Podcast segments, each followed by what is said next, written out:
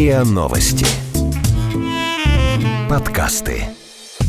Как? Как вы? Как? Это дар Как такой? вы это? Как вы это делаете? Как? А давайте попробуем разобраться. Как вы это делаете? Так. Разговор с теми, кто делает. Это подкаст «Как вы это делаете?». Меня зовут Наталья Лосева, и здесь я говорю пристрастно с людьми, которые делают невозможное, неоднозначное и интересное. Сегодня у меня в гостях Николай Филиппович Плавунов, главный врач станции скорой неотложной медицинской помощи имени Пучкова, города Москвы. Здрасте. Добрый день. Николай Филиппович, вот смотрите, скорая помощь это такой какой-то вот, мне кажется, уже метафорический образ нашей жизни, да, то есть вот это мигалка, сирены, мы это слышим в кино, мы читаем описания в книгах. То есть это всегда вот какой-то такой нерв особой жизни, вокруг которого очень много вертится. И скорая помощь, она как-то так романтизирована, э, может быть, излишне демонизирована кем-то. Скажите, что сейчас в современной службе скорой неотложной помощи стало совсем другим? Вот не таким, как мы это знаем из многих-многих десятилетий кинематографа и литературы. Вот пять главных отличий современной скорой помощи 2020 года от наших стереотипов. Вот вы абсолютно правы, когда сказали про то, с чем скорая помощь ассоциируется у наших э, жителей города Москвы. Прежде всего, это Да вот и страны, чего страны, уж. да, машина едет, мигает, сигналит. На самом деле все немножко происходит по-другому, потому что современная скорая помощь – это очень сложный механизм, это сложные технологии. И, конечно, чем больше территории, которую охватывает служба скорой медицинской помощи, тем сложнее в этом отношении и условия работы, и применяемые технологии. Вот э, то, что сказать о Москве. Для Москвы скорая является городской службой. Это городская экстренная служба, Это что значит городская служба? А, Что, что, то есть служба, что она не которая- федеральная, не районная? А, нет, она охватывает весь город, не какой-то отдельный район города Москвы. И что в эту службу обращаются все жители города Москвы и все гости столицы. Вот это вот признаки именно городской службы экстренной. Значит, понятно, что люди обращаются в связи с определенными поводами. Это, конечно, заболевания, травмы, другие состояния, требующие или консультации врача, или нашего вмешательства. И как раз вот э, та простота, для которых у многих ас- ассоциирует служба скорой помощи, набрал 103, машина приехала, в больницу отвезли, ну вот примерно так. Ну, конечно, так и выглядит, Да, конечно. так выглядит. На самом деле все гораздо сложнее, и для того, чтобы приехал пациент вовремя машина, нужно затратить очень много усилий и достаточно большого количества персонала. Вот давайте тогда вот начнем с этой изнанки, с этой начинки, которая скрыта от нашего глаза. Как вот происходит алгоритмическая цепочка от того, что что-то случилось, человек берет а, мобильный телефон сейчас, да, набирает 112 или 03, что происходит дальше? Как только вы набрали этот номер, э, вы попадаете в единый городской центр скорой и неотложной медицинской помощи. Он как выглядит? Это какой-то такой зал, колл-центр, Да, где это сидят... большой зал, э, примерно площадью более 400 квадратных метров, где находятся операторы. Они в Москве находятся. Потому что Да. сейчас очень модно выносить же все за пределы Москвы. Нет, там все дешевле. находятся в У вас Москве. Вот, и Это, эти операторы не с медицинским образованием? Да, обязательное требование. они обязательно с медицинским Да, образованием. Это или фельдшера, или медицинские сестры в обязательном Мгм. порядке. Вот. э, Вы попадаете на оператора скорой помощи, и вам оператор тоже отвечает. Скорая помощь города Москвы, что случилось? Вот этот вопрос, он стандартный для каждого оператора. Вообще, все разговоры оператора, все стандартизованы. Есть специальный регламент, как спросить, как представиться, как А. закончить вызов. То есть оператор не может что-то придумывать сам из головы. У Иначе... него есть четкие вот эти скрипты какие-то, да, Да, вот алгоритмы? сказали, модное слово скрипт. Вот эти скрипты есть у оператора. И они не только есть у него в голове, они еще есть в виде подсказки на экране монитора, с которым он работает.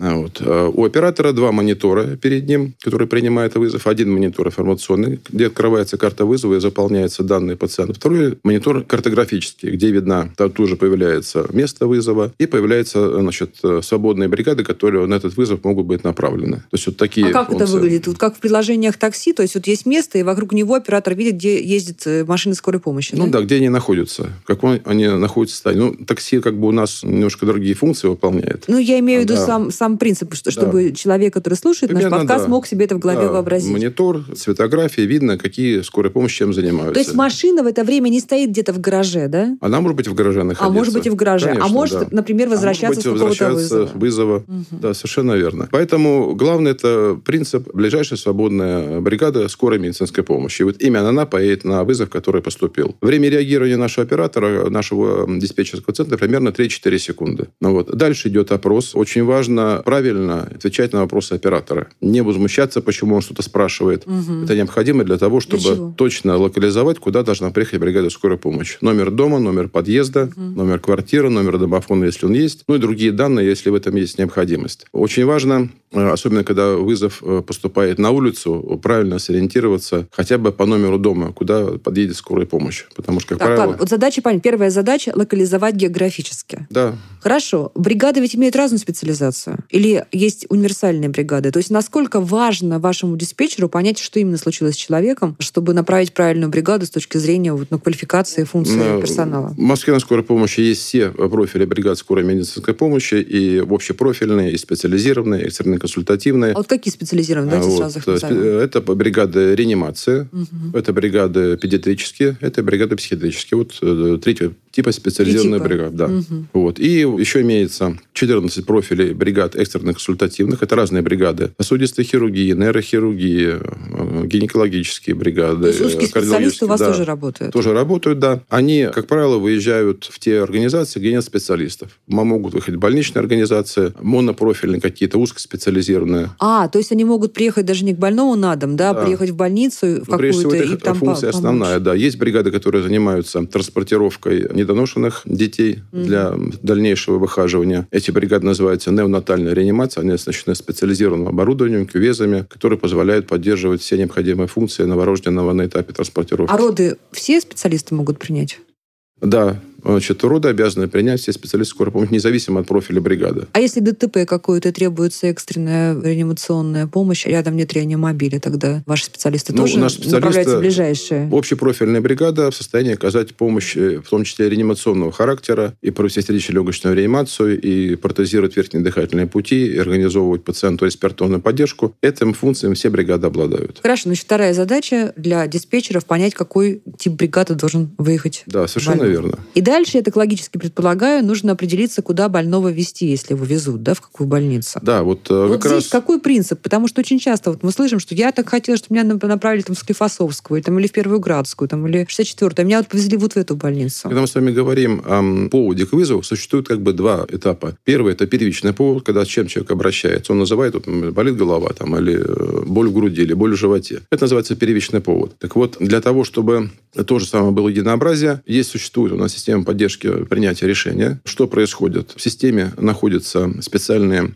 алгоритмы опроса, которые появляются на экране у диспетчера. Диспетчер именно эти вопросы задает в соответствии с первичным поводом. То есть мы знаем, что диспетчер ничего не выдумывает. Не выдумывает да? Он нет, идет строго по протоколу, Абсолютно, который да. отработан там на, на тысячах случаев уже. Да, совершенно угу. верно. Так. После этого на основании того, что диспетчер отметит в опроснике, система формирует форму вызова. То есть смысл в том, что определить, есть ли угроза для жизни в, данном случае. А что, есть Самый разница экстренный и неотложный – это разные вещи? Абсолютно, да. Ух, а давайте-ка, вот расскажите, вот. пожалуйста. Экстренный повод – это та ситуация, когда есть угроза для жизни. Например, там кровотечение, человек без сознания, mm. там поводу, может быть, утонул, ну, все что угодно происходит. Вот это экстренный повод. То же самое все, что касается каких-либо ситуаций. Например, ДТП. Моментально принимается вызов, мы пытаемся уточнить количество пострадавших, то есть это от этого зависит количество направляемых машин. Если информации нет, то выйдет две машины сразу на этот вызов для того, чтобы потом уже на месте сориентироваться. Тут не требуется уточнения ни фамилии, ни имени, отчества. А, даже так? Даже так, да. А неотложная помощь это что такое? А неотложный повод, когда нет угрозы для жизни. Например, там подъем артериального давления, боли в животе без признаков кровотечения, повышение температуры, ну и так далее, болевые синдромы. Это неотложный повод. Тут как раз тоже, естественно, выйдет бригада. У нас бригада э, приезжает пациентам быстро, в течение там, 12 с небольшим минут в среднем на сегодня. Но как бы здесь уже другая ситуация. Значит, понятно, если возникает повод, связанный эм, с экстренными ситуациями, и рядом находится реанимационная бригада, на этот повод здесь поедет реанимационная бригада. Хорошо. Как принимается решение о том, куда будет больной госпитализирован? Вот есть же у людей, вот а. я хочу в клинику получше, там посильнее, по, не знаю, Ну, по, как бы здесь э, примерно такая ситуация, как с бригадой скорой медицинской помощи. Если на вызов едет ближайшая бригада скорой медицинской помощи, то э, в отношении эвакуации пациента, это называется медицинская эвакуация, то есть когда пациента не просто куда-то отвозят, а за ним наблюдают, его мониторируют, ему оказывают немедицинскую помощь в процессе доставки доставки пациента в больницу. А здесь действует такой же принцип. Ближайший профильный стационар. То есть... Ну, послушайте, я точно знаю, что не всегда везут в ближайший стационар. Ближайший профильный. профильный. Там, где есть угу. профиль, свободный профиль, там, где есть возможность этому пациенту оказать медицинскую помощь. Вот простой пример. Например, у пациента инфаркт миокарда. А наша информационная система позволяет видеть те сосудистые центры, куда пациенты могут быть доставлены. Условие какое? Свободный ангиограф. Если в этом центре в это время проводится какое-то вмешательство,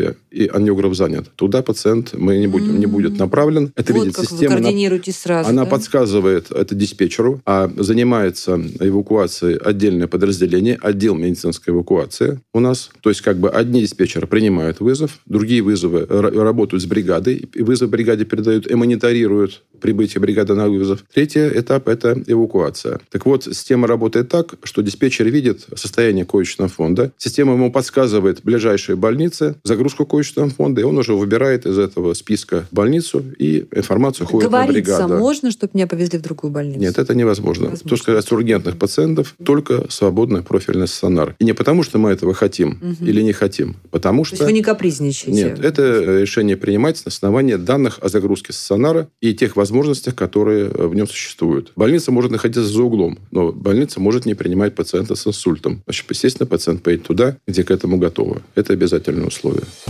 Как вы это делаете? Разговор с теми, кто делает.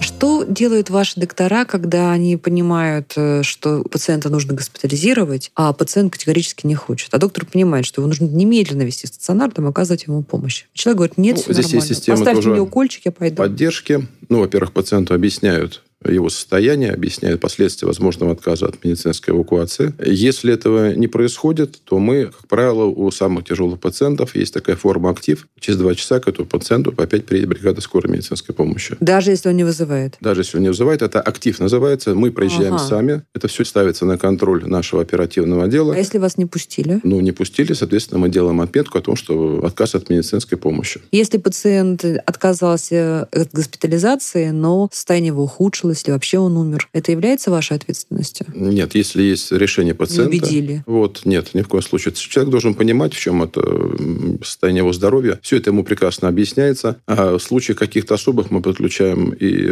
наших старших врачей, то есть проводим такой дистанционный консилиум, с пациентом беседует еще один врач, то есть второе мнение тоже объясняет ему ситуацию. Вот, поэтому это решение самого человека. Это, в принципе, его право. А вообще вы как думали о том, чтобы переносить нагрузку вот с такого ну, как бы физического приезда врачей на телефонную консультацию. Потому что мы тут уже на пороге телемедицины буквально дистанционной, но не пора ли просто какую-то часть, может быть, консультацию вынести телефонную? Когда мы с вами говорили в начале о работе диспетчерского центра и системе поддержки принятия угу. решения, то не во всех случаях система формирует повод для направления бригады. Угу. То есть, когда жалобы не очень понятны, вот, то в этой ситуации формируется повод консультация врача. И в этой ситуации вызов переключается на врача-консультанта. У нас э, по четырем профилям мы можем консультировать пациентов. Это у нас есть и кардиологи, есть акушеры-гинекологи, врачи скорой помощи и педиатры. Ни один вызов никуда не уходит. Если повод не определен, вызов переходит на врача, врач проводит дополнительный опрос пациента и уже определяет, какая бригада к нему поедет. Или скорой, или неотложной медицинской помощи. Или, может быть, хватит просто консультации. Зная вот э, то, что у нас работает консультативный э, пост врачебный, многие жители города Москвы просто звонят проконсультироваться. Изначально обращаются, просят консультацию, и их переключают на врача-консультанта. Если человек вызвал скорую помощь, но, например, ему стало плохо, он потерял сознание, вот бригада приезжает, а дверь ему не открывают. Как вы действуете? Какие у вас есть полномочия? Если мы понимаем, что за дверью есть человек, ему требуется помощь, то мы к этому призываем, соответственно, МЧС. И как долго они приезжают двери. Они приезжают там максимум в течение получаса. Они быстро очень приезжают. То есть вы, у вас есть регламент, который позволяет да, вам открыть двери верно, и да, оказать да. помощь? Такой же регламент есть, если пациент избыточный вес. Он тоже нам коллеги из МЧС помогают с эвакуацией такого пациента. И как это происходит, если у пациента избыточный вес? То же самое приглашаем наших коллег из МЧС. Вот, приезжают спасатели, помогают, бригаде эвакуируют пациент в машину скорой Я, кстати, помощи. знаю, что долгое время была проблема с недокомплектацией бригад, mm. и просто некому часто было нести носилки с больным. Например, там... Или, например, если ситуация, когда женщина-врач, и с ней там девушка-фельдшер да, ездит, и... а водитель, по-моему, не может оставлять машину. Как вот такой ситуация? Нет, водитель, он как раз по своим обязанностям он должен, должен оказывать оказывают ага. содействие в эвакуации медицинской, и водители наших бригад всегда помогают. В этом проблем никаких нет. Конечно, мы говорим о тех ситуациях, когда пациенту требуется только наблюдение. Бывает, что необходимо нести и флакон с жидкостью, необходимо нести и дыхательный аппарат. Вот. Э, что вы, знаете, с каждым вот э, годом наши жители все больше и больше проникаются подобным милосердием, просят там родственников, просят соседей помочь, и никто практически в, в этом не отказывается. Я почему-то думала, что наоборот, так люди немножко уходят в коробочку. Нет, вы знаете, был период, когда почему-то, я понять не могу, были возмущения. Особенно это меня удивляло, когда люди вызывали негатив, допустим, оказание помощи, содействия, например, эвакуации в машину ближайшего родственника, матери, отца. Мне вообще это непонятно, психология человека.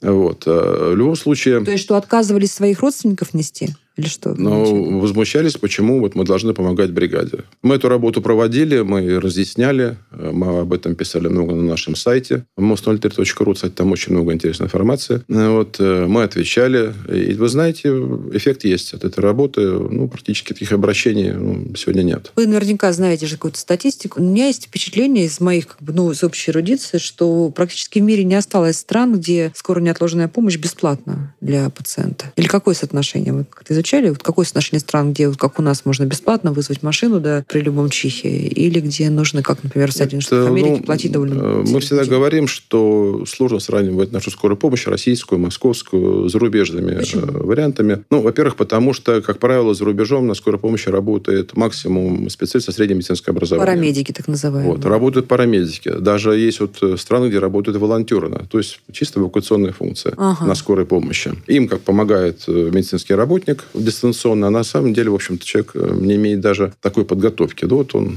изъявил такое желание. Поэтому, естественно, ситуация, когда у нас э, к пациенту едет врач или едет фельдшер, такое очень редкая ситуация в зарубежных странах. Там есть врачебная бригада, они малочисленны, как правило, находятся при э, госпитальных организациях. Угу и выезжают в самых эксклюзивных случаях на какие-то там массовые происшествия и так далее. То, что вы называете экстренными как раз э, Ну, случаями. скажем, супер экстренными. Супер экстренные да. случаи. Да. Если вы, допустим, в Европе позвоните, скажете, что у вас там повысилось социальное давление, к вам скорая помощь не приедет, совершенно точно. А вот. А у нас другая ситуация. Я считаю, наоборот, наша скорая помощь более социализирована в этом плане, и в этом абсолютно ничего плохого нет. Вот, То наоборот... есть ваши услуги э, бесплатны в любом случае, даже если этот человек не имеет там московской прописки, не имеет российского гражданства? Значит, э, по всем нормативным документам скорая помощь оказывается бесплатно. Для любого человека Для любого человека, мире, да. Абсолютно. Который оказался на, те, да. на подведомственном территории. Вот. Кстати, ведь э, скорая помощь может оказаться не только в машине скорой помощи или нашим персоналом. Она может оказываться и при обращении в больницу, в поликлинику. Вот. И э, если брать наш федеральный закон, что человек обратился с каким-то неложным состоянием в любую медицинскую организацию, независимо от формы собственности, обязан начать оказывать медицинскую помощь и вызвать бригаду скорой помощи на себя. Сколько, Отказов быть никаких не должно. Сколько в вашем подчинении подстанций станций, бригад, врачей сегодня? На территории города Москвы нас сегодня находится 60 подстанций скорой медицинской помощи.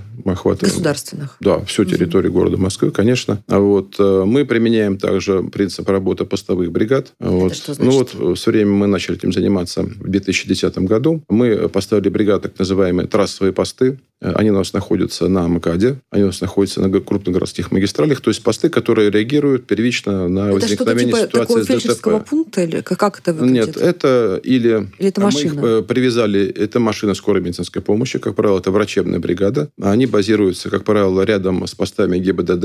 Э, очень удобно, особенно когда вот имеется затруднение при подъезде к какому-то ДТП, особенно угу. на МКАДе, ну, вот, или другой транспортной магистрали. Вот. Или мы эти размещаем посты на базе наших медицинских городских организаций для того, чтобы они могли максимально выехать а, на городские трассы. Волгоградский проспект, Ленинградское шоссе, ну и так далее. Вот их у нас постов сегодня работает 18. А вот. Кроме того, есть районы Москвы, где э, сохраняется определенный риск неприбытия бригады в установленные нормативные сроки, это 20 минут, хотя мы давно уже... Например, не... из-за пробок? Мы не... Нет, есть удаленные просто территории. Угу. Ведь невозможно подстанцию скорой помощи поставить точно в центр района оперативной ответственности. Поэтому есть удаленные точки, есть приближенные угу. точки. Мы уже давно не работаем по нормативу. Он составляет 20 минут на экстренный вызов. Мы работаем по расчетному времени. Система рассчитывает время прибытия бригады. Она все бригады оснащены планшетами и компьютерами. Вот, там в них масса всяких функций в этих в среднем, компьютерах. В среднем какая скорость прибытия? В среднем на экстренный повод мы прибываем за 9,5 минут. Угу. Вот. А так в среднем это 12 с половиной минут наше время прибытия. Вот. Э, таких постов у нас больше ста в городе. Они, в общем-то, очень удобны. Вот. А то, что касается транспортных проблем, на мой взгляд, они прекрасно решаются в городе. Вот. Мы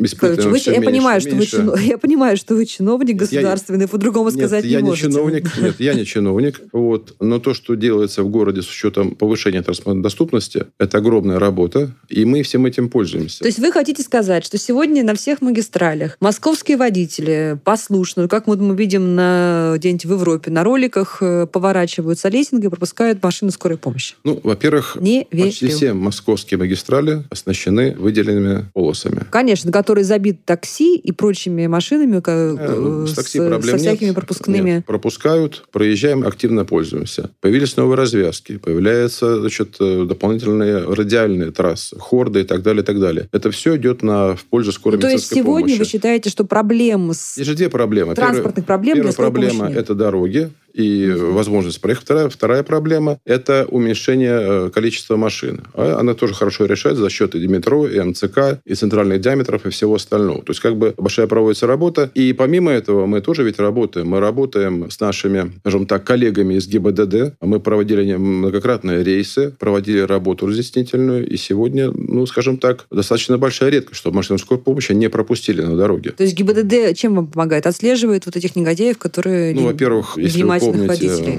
внесли некоторые дополнения, связанные с, скажем так, эм, помехой при оказании медицинской помощи, увеличением штрафов за непредоставление машине скорой помощи. Во-вторых, был такой период, когда мы проводили совместные рейды, шла машина скорой помощи, за ней шла машина ГИБДД. И, в общем, нарушители тоже на месяц штрафовали. Э, вот э, мы с вами уже обсуждали вопрос связанный с эвакуацией пациента из квартиры в машину. А э, здесь примерно такая ситуация. Вот все-таки, на мой взгляд, надо стараться нашим жителям больше проявлять милосердие. Это нормально абсолютно, я считаю, качество человека. И когда мы говорим о машине скорой медицинской помощи, мы всегда говорим как? А, проявите милосердие по отношению к тому человеку, который едет в больницу. Потому что завтра на этом месте... Это стопудово. Это, да, это, все, вот. это, это всегда работает. То же самое касается и эвакуации в машину. Проявите милосердие, помогите человеку. Угу. В этом плохого абсолютно ничего ну, нет. Возврат... Давайте вернемся все-таки к охвату. Сколько медицинского персонала сегодня работает в вашем ведомстве? У нас работает эм, около 10,5 тысяч медицинского медицинского персонала. Ого. Да, большая организация. Каждый день на улице города выходит 1040 бригад скорой медицинской помощи. В среднем по два человека, да, я так понимаю? А, где-то два, где-то три, да. И выходит у нас еще помимо этого 180 бригад неотложной медицинской помощи. А какое соотношение между вот этой вашей огромной э, сетью скоропомощных бригад и частных машин скорой помощи? Или они, по сути, не существуют? Вы знаете, на сегодня, на мой взгляд, нам не совсем интересна работа этих подразделений. Почему? Ну, потому что они работают, скажем так, с каким-то определенным контингентом со своим. Мы работаем на весь город, и у нас нет понятия какой-то там контингент, прикрепленный, неприкрепленный, застрахованный, не застрахованный. Нет, а действительно... Они мешают вам? Или помогают? Или вы просто в параллельных реальностях существуете? Вы и частные скороспомощные? Нет, мы с ними совершенно в работе не пересекаемся. Вот. Поэтому у нас свои задачи, у нас четкие... Если на ДТП вот вызвали, допустим, частную скорую помощь, кто-то там из очевидцев вызвал государственную скорую помощь, как вы тогда на ДТП часто скорую помощь никто не вызовет. Она может попасть только в одном случае, она будет мимо проезжать. Ага. а у них, кстати, есть обязательства, проезжая мимо какой-то экстренной э, там, ситуации? Любая бригада скорой помощи, независимо от формы собственности, обязана остановиться, обязана если ее да, угу. останавливает какую-то ситуацию. Дальше она начинает оказывать медицинскую помощь и вызывает на себя нас. А дальше мы уже приезжаем, забираем пациента и дальше его эвакуируем. Ну, то есть у вас конфликтов каких-то там недопониманий нет с э, частными Абсолютно организациями? Нет, нет. А какое, пример, все-таки соотношение ваших государственных Не бригад? могу назвать, э, потому что на сегодня в городе больше 40 на по моим данным, организации, имеющих лицензию на оказание скорой медицинской угу. помощи, какой у них автопарк, какой количество бригад. То есть они получают лицензию и Там может быть одна машина, работать. может быть две угу. машины. То есть вот э, такие объемы. А вот по вашим ощущениям, вот по-честному, качество специалистов э, лучше у частных, в частных скорых помощи? Конечно, наверное, платят больше, условия у них получше. Насчет зарплаты сказать ничего не могу. Вот. А в отношении качества медицинской помощи, наверное, об этом надо судить по нашим отзывам наших пациентов. Какая-то статистика существует, которая которая позволяет объективно оценивать качество оказанной скорой помощи вот ваших бригад и частных бригад? Нет, но опять, знаю, точность а, постановки диагноза, статистику, скорость мы э, статистику приезда. э, частной скорой помощи мы не ведем. Время доезда мы их не ведем. Хотя мы прекрасно понимаем, что это, как правило, наход... эти бригады находятся в одной точке, и понятно, что они не смогут приехать к пациенту Мгм. в установленное время. Вот. И зачастую даже застрахованные по добровольному страхованию пациенты вызывают государственную скорую медицинскую помощь, понимая, что она приедет в считанные минуты и окажет необходимую медицинскую помощь, особенно в экстренных ситуациях. Как вы это делаете? Разговор с теми, кто делает. Ну, давайте поговорим о стереотипах. Как раз, может быть, и сравнивая стереотипы частной скорой помощи и государственной. Начнем с э, обеспеченности машин, оборудованием, лекарствами и так далее. Есть какой-то единый стандарт, ниже которого вы не можете опуститься? Есть единый стандарт, он определен соответствующим э, нормативным документом. Он и для частной скорой помощи и для вас одинаковый? Ну, да. То есть, поскольку все работают в едином правовом поле, он одинаковый для всех. Но что находится у них, я сказать не могу. У нас абсолютно полное соответствие табелю оснащения машины скорой помощи. Будь то бригада общепрофильная, будь то бригада детская, будь то бригада реанимационная. Полное соответствие, полный набор медицинского оборудования, лекарственных препаратов и других медицинских изделий. Ну, то есть дефицита не может быть, да? То, что не может хватает быть, да. Скорая помощь не может выехать на вызов без какого-то либо вида оборудования или лекарственного препарата. Как доктор или фельдшер должны себя вести, когда приходят в квартиру? Вот какие вот есть обязательные правила, ну, просто какого-то там этикета для ваших сотрудников? Зайти, представиться, Они бахилы Узнать, должны надеть, когда приходят? пациента. Вот, желательно пациенту обращаться по имени-отчеству. Мгм. Вот, бахилы бригады скорой помощи одевать не обязательно абсолютно. В этом нет необходимости. И э, по этому поводу нигде каких-то нормативов не существует. Вот. А У наших бригад есть бахилы. Вот. И в ситуации, когда не требуется какого-то экстренного реагирования на пациента, если родственники попросят, то или пациент, то бригада может одеть бахилы. Но, как правило, этого не происходит, я считаю, это совершенно правильно. Потому что ну, вы вызвали скорую помощь, вы ждете Уберите ковры. бригаду. Да, по- нет, ничего убирать не надо. У нас сотрудники все очень опрятно одеты. Ну, вот, слушайте, они же в обуви с улицы заходят в квартиру. Ну, достаточно протереть ноги, и все, и пройти дальше. В этом нет ничего. Руки должны мыть? Вот. В отношении обработки рук э, требования относительные сегодня. Раньше, да, когда не было дезинфектантов для Мгм. обработки рук, да, это было необходимо. Сейчас есть дезинфектанты, которые позволяют э, без применения мыла провести необходимую обработку рук, тем более, что все работают в перчатках. То есть руки обрабатывают дезинфектантом, или можно помыть их, одеть перчатки, дальше начать оказывать медицинскую помощь. А вот жалобы какие чаще всего бывают у вас, вот связанные там с неправильным, на взгляд пациента, поведением ваших сотрудников? Что, что может э, справедливо или несправедливо вызывать вопросы у... Вы Знаете, очень интересное поступает обращение. А, Ну вот вы затронули тему бахил. Это периодически тоже такие обращения поступают. Мы, естественно, даем необходимое разъяснение. Вообще на все обращения мы отвечаем. Нет такого э, обращения, которое к нам обращаются на сайт, нам обращаются в устной форме. Есть такая форма принятия такого обращения. Все, естественно, фиксируется, записывается. И на все обращения даются в обязательном порядке ответа. Иногда пишут, что вот мне показалось, что ко мне врач не проявил должного участия. Что он был вот какой-то равнодушен и так далее. Вот такие тоже такого свойства Ну, обращения и грубияны поступают. бывают, что ж там. Да, бывает, что возникают какие-то недопонимания на вызове. Вот э, какой-то врач, допустим, говорит громкий голос. Ну, человек громкий голос э, Ну, от, вы от природы. учите, слушайте, ну человек вызвал скорую помощь, не от счастливой жизни, чего-то, значит, он там у него стресс какой-то, он переживает. Вы как-то вот учите свой персонал, там, не знаю, быть, ну, немножко психологами, что ли, да? Где-то Это, помягче, может быть, обратиться, где-то успокоить. Это обязательно, конечно. Ну, все ждут от нас помощи и участия. У нас работает служба клинического психолога, проводятся и э, индивидуальные занятия, групповые занятия, именно связанные С персоналом. коммуникациями. Да, с персоналом. именно с коммуникациями. Много мы занимаемся с работниками оперативного отдела, диспетчерами, которые работают с населением, принимают вызов, потому что нагрузка большая, там по 300 вызовов в сутки на диспетчера. Тоже требуется определенное умение э, ровно отвечать, ровно говорить,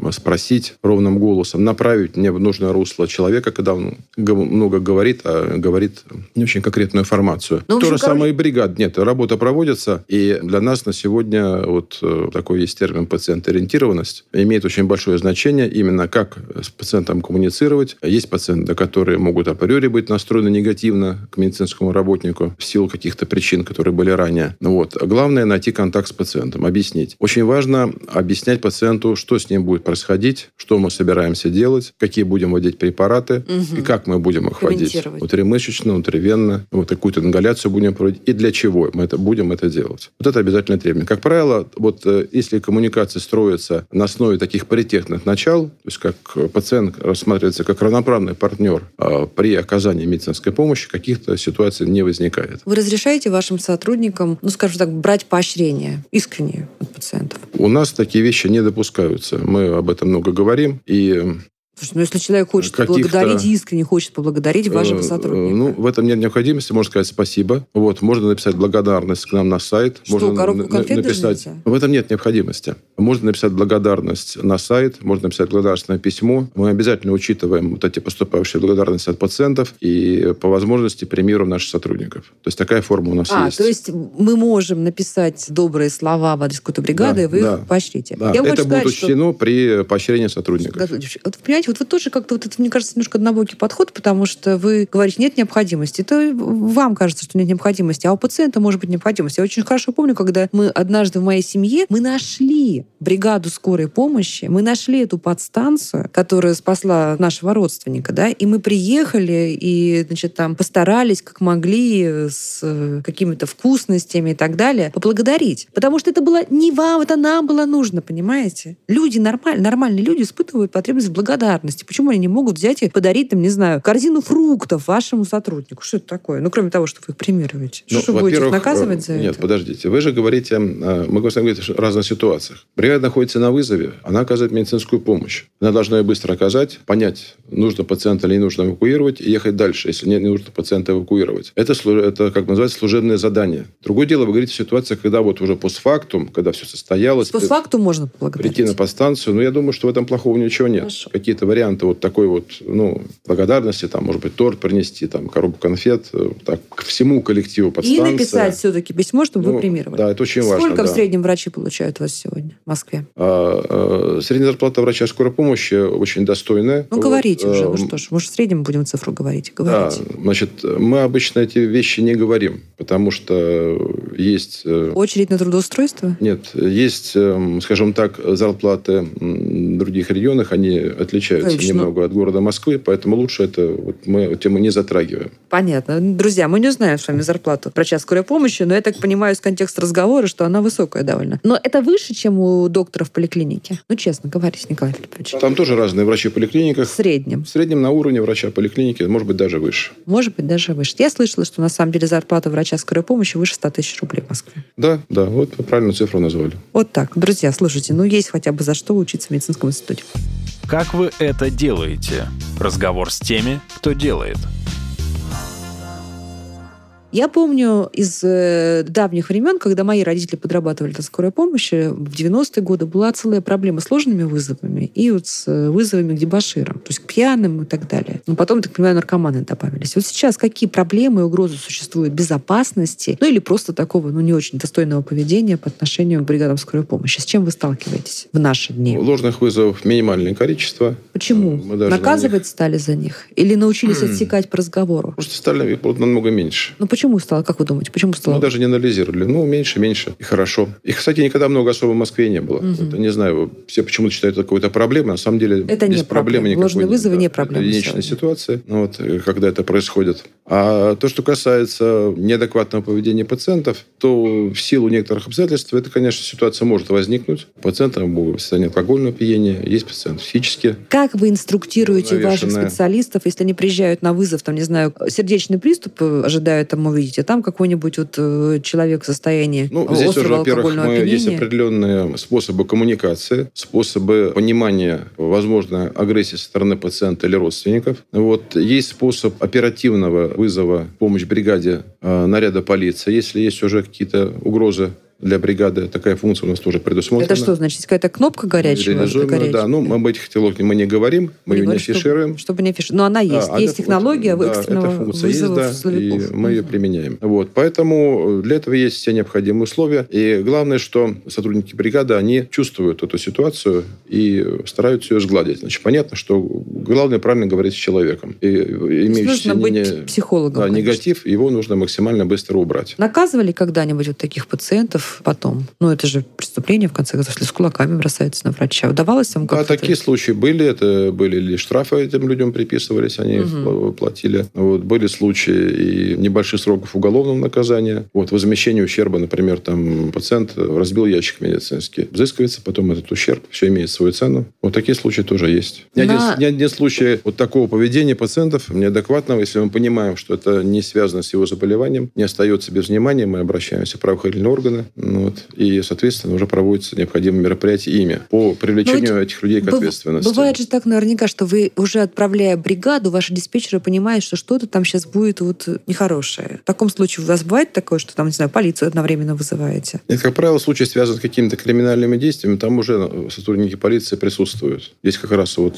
если, допустим, мы выезжаем на ситуацию, связанную с каким-то там например, пожаром, ДТП, там тоже к этому же времени, как правило, тут вот уже прибывает сотрудников э, правоохранительных органов. То есть как бы есть такая система поддержки, ну, вот она помогает нашим бригадам. Долгое время были довольно популярны новости о разных конфликтах на дорогах э, с участием скорой помощи. Это странная ситуация, потому что я, честно говоря, не понимаю, что может вызвать агрессию по отношению к машине, которая, значит, едет с больным, и тем более к ее водителю. Но, тем не менее, мы с вами знаем, Ну, что... зачастую что- вызывает что- неудовольствие, особенно когда машина находится припаркованная во дворе, ждет бригаду, А, когда помощь. Да. когда. Вот. Мгм. Людям не всем нравится, что вот машина стоит там на моем месте, я просто Охлаждается. ставлю эту Мгм. машину, вот, или совсем удобно проехать, а зачастую при машине скорой помощи просто некуда встать в двор, где Конечно, заставлен мы знаем, что транспортом. Да. происходит с дворами в Москве. Вот, с этой парковкой. Вот э, такие бывают Чем вы недовольствия. защищены? Чем вы защищены как участник дорожного движения вот с э, специального назначения? Нет, Как ну, во-первых, права? машина имеет определенную цветографическую окраску, машина имеет спецсигналы. Это все понятно. Когда на вас наезжает водитель, который недоволен, что вы стали на его место, ему наплевать на вашу цветографическую окраску. Вы имеете какие-то вот в законе прописанные преференции, что не трогать машину скорой помощи, даже если она перегородила э, три парковочных места? Нет, таких преференций нет, э, но все равно спецмашина имеет право стоянки в любом месте. Это прописано соответствующими правилами. Здесь никаких нарушений нет. Если человек проявляет опять немотивированную агрессию, для этого есть полиция, вызывается наряд полиции, и он уже, так сказать, с этим человеком беседует. Вот были у вас в прошлом году случаи, когда вы вызвали полицию и вот отстояли свои права? Связанную с парковкой, в прошлом году таких случаев не было. То есть сейчас можно сказать, что тоже уже не проблема. Мы знаем истории, когда машину скорой помощи с включенной сиреной использовали как быстрый транспорт через пробки. Вам что-нибудь известно о таких случаях? Мне, честно говоря, такие случаи неизвестны. Видимо, речь идет о каких-то Или это других, байки? других организациях. Это не государственная скорая помощь. Не государственная скорая Да, конечно, да. А как вы узнаете или как вы профилактируете, что вот ваша машина скорой помощи никогда не будет использована как средство быстрого преодоления пробок? Вы говорите какие-то вообще странные вещи про государственную скорую помощь. То есть это невозможно. Это невозможно, да. Потому что диспетчер всегда знает, куда направляется Во-первых, машина. диспетчер всегда видит, где находится машина. Для этого Мгм. есть э, система позиционирования, вот, которая совмещена с информационной системой. Вот, и, э, как правило, всегда бригада находится на задании. Это видно. Причем видно не просто, э, что бригада куда-то едет, а видно и э, с каким она поводом едет. Что разные поводы имеют разную окраску на карте. То есть современные технологии позволяют сделать вот все эти передвижения абсолютно прозрачными. и- Абсолютно прозрачными и исключающими какие-то варианты отклонения от маршрута. А камеры вы не думали поставить внутри машин? На сегодня к этому требования обязательного нет. Вот А вы как наличие камер в машине, оно ведь еще сопряжено с термином врачебная тайна. Если персональными данными, поставим- кстати, да. если мы поставим камеру, значит, камера будет видеть и Мгм. пациента. Здесь такое сложное Деликатный э, вопрос. да. наступает юридическая коллизия. Хотя некоторые сотрудники об этом высказывали свои пожелания, что вот, Мгм. чтобы была камера. Вот. Но мы, Чтобы, мы с- об с этом другой думаем. стороны, доказать, э, что действия были врачом совершены все э, Ну, правильно, вы знаете, с протоколом, например, да? Думать априори о том, что это будет неправильно, наверное, не очень хорошо. Вот. Поэтому мы над этим думаем. Есть определенные юридические проблемы с этим связанные. Вот. Может быть, мы как-то пропилотируем этот вариант.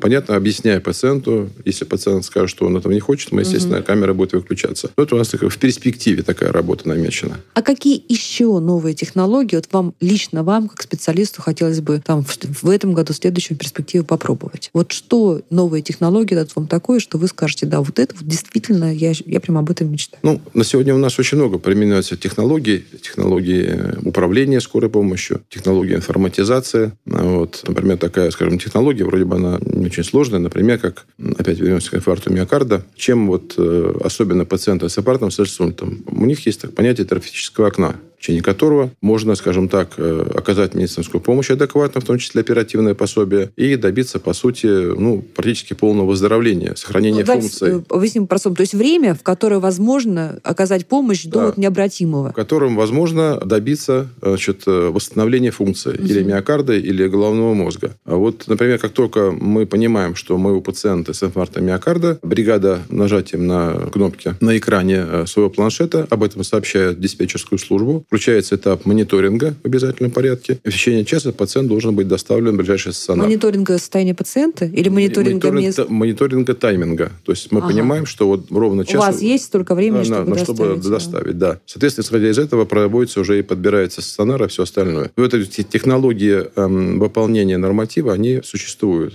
А как тут искусственный интеллект участвует сегодня в процессах э, скорой, оказания скорой помощи? Так э, он постоянно участвует. Я же говорил, например? вот, например, определение повода к вызову, экстренная форма или, или неотложная форма, это вот тоже вариант искусственного интеллекта. Система анализирует жалобы пациента, и на основании этих жалоб она определяет наличие угрозы для жизни. Слушайте, то есть вы сейчас собираете довольно э, большие цифры, ту самую бигдату, которая позволяет многие процессы прогнозировать. А вот есть уже, может быть, какие-то выводы, когда вы можете предсказать, да, что в марте вы увидите вот такой процент диагнозов увеличится, да, там в летом обычно у вас, не знаю, там в июле ожоги, в январе алкогольные какие-то там последствия, здесь ну, инсульт, здесь инфаркт. Конечно, информационная система, она очень большая, она позволяет анализировать многие факты. Другой вопрос, нужно ли это анализировать? Что изменится? Будет ожогов больше в январе или будет ожогов больше в марте? Не знаю, вы не отпустите в отпуск э, кардиологов, например, в январе? Нет, отпуск есть отпуск, он происходит строго по графику, вот, и есть взаимозаменяемость. Мы понимаем, что мы не останемся без э, кардиологов, без э, неврологов и так далее. Это все у нас предусмотрено. Каждый год мы выполняем э, около 4 миллионов вызовов.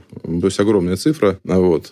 Все это, понятно, погружено в систему. Это не считая того, что еще примерно 600 тысяч вызовов выполняет бригада неотложной помощи. Вот все это сложить, видите, какой большой объем. Поэтому, естественно, система эта существует. Вот у нас на сегодня применяется система цифровой передачи электрокардиограммы, то есть бригада с места вызова передает э, эту кардиограмму на кардиологический пульт врачу-специалисту и получает его мнение в виде сообщения на планшет. То есть все, все общение происходит через планшет. Ну, то есть получается, что в этой ситуации уже задача не просто осуществить эвакуацию, а вы начинаете лечение и вот. постановку Мало того, диагноза что на сегодня мы приезжаем к пациенту, скажем так, хорошо подготовленными. Почему? Ну, во-первых... Потому что проанализировали есть, правильные его жалобы. Есть повод, который уже есть в бригаде, есть примечание. Бригада все это видит у себя на планшете. Мы понимаем примерно время начала заболевания заболевания, если это инфаркт или инсульт, это тоже отражается на планшете. Но при этом мы можем с этого планшета войти в единую городскую информационную систему ЕМИАС, посмотреть амбулаторную карту пациента, кого он посещал, сколько раз, какие у него есть диагнозы. То есть не нужно сидеть вспоминать, а вы уже так можете все увидеть. Да, и можем, это можем мысль. зайти э, в информационную систему городского фонда. ОМС. Там тоже медицинская история есть человека, и там оттуда информацию почерпнуть. То есть уже бригада на пути к пациенту примерно может прогнозировать, с чем нам может столкнуться на вызове. Соответственно, к этому нужно подготовиться, определить, какие укладки. Их же много. Угу. Естественно, укладки брать не надо. Укладки, давайте уточним, это да. набор вот, берем с собой это, берем с собой это, берем, да,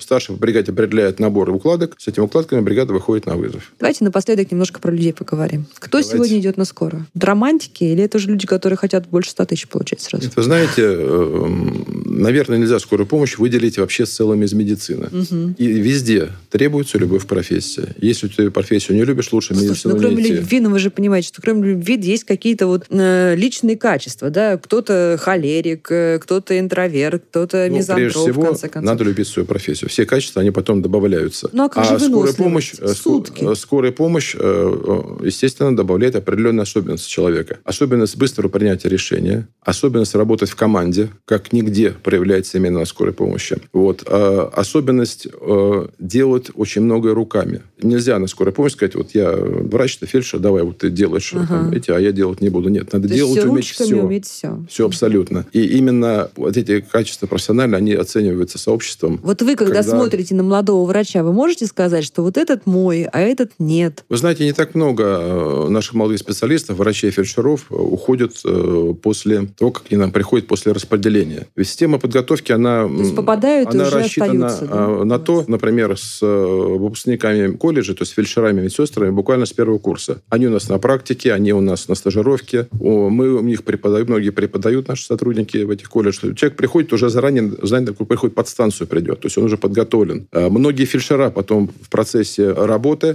принимают решение быть врачами. Вот, соответственно, мы направляем их на целевую подготовку, они к нам обратно возвращаются. Сколько в среднем время, продолжительность работы медицинских специалистов на скорой помощи? Нет такой видите, по стажу? У нас есть люди, которые работают на скорой помощи и старше 40 лет. Вот таких больше 40 лет работают? Да, больше 200 специалистов. Есть специалисты, работают около 50 лет, которые в прекрасной форме, и прекра- прекрасно работают, не выгорают. Нет. Мы, понимаете, вот слово «выгорание», оно, на мой взгляд, не совсем правильное. Когда говорят о каком-то выгорании, пытаются оправдать непрофессиональное действие. Если любишь профессию, любишь больного, понимаешь приоритеты в профессии, никогда не наступит выгорание. То есть должна быть тебе профессия интересна. Не просто какая-то рутина. Выехал на вызов, там, вот, да, вот надо ехать. На самом деле нет. Каждый больной – это вот новый интересный случай. Надо так к профессии подходить. Ну и вот в вашей концепции, в вашем видении мира, нужно ли нам э, вот стремиться к той системе, которая больше распространена в зарубежных странах, когда врачей меньше в выездных бригадах, а больше среднего медицинского персонала или, как говорили, волонтеров? Или все-таки вот оставлять эту нашу уникальную систему, когда к больному приезжает узкий специалист, э, врач э, высокой категории? Я думаю, все-таки наша система еще долго будет существовать она, я уже говорил, социально ориентирована, она абсолютно оправдана с точки зрения она оправдана а, начала оказания квалифицированной медицинской помощи. Вот это раннее начало оказания квалифицированной медицинской помощи, оно очень важно, особенно у тяжелых пациентов, когда не просто какой-то применяется стандарт, как у парамедика, вот, сделал 2-3 манипуляции и дальше эвакуируешь в больницу. А наоборот, врач понимает, или фельдшер, почему это происходит, и с точки зрения а, уже обоснованности патогенетического развития этого процесса патологического проводит это лечение. Ну, то есть здесь не только социальная оправданность, но получается экономическая, да? То есть чем раньше диагностировали, оказали первую помощь, тем потом дешевле это все влияет, лечить? Это все влияет на прогноз пациента. Как прогноз раз вот пациента. доступность скорой помощи, она определяет прогноз пациента. Чем она доступнее, тем больше шансов на благоприятный исход и на благоприятный прогноз течения заболевания. Ну что, друзья, будем считать, что нам повезло в этом. И российская скорая помощь, в которой работают врачи высочайших категорий, которые приезжают к нам сегодня в течение 12 минут или меньше, долго будет еще делать нашу жизнь дольше и лучше. Это был подкаст «Как вы это делаете». У меня в гостях был Николай Филиппович Плавунов, главный врач станции скорой неотложной медицинской помощи имени Пучкова, города Москвы. Вы слушали эпизод подкаста «Как вы это делаете». Автор и ведущая подкаста Наталья Лосева. Подписывайтесь на подкаст на сайте ria.ru в приложениях подкаст с Web Store и Google Play.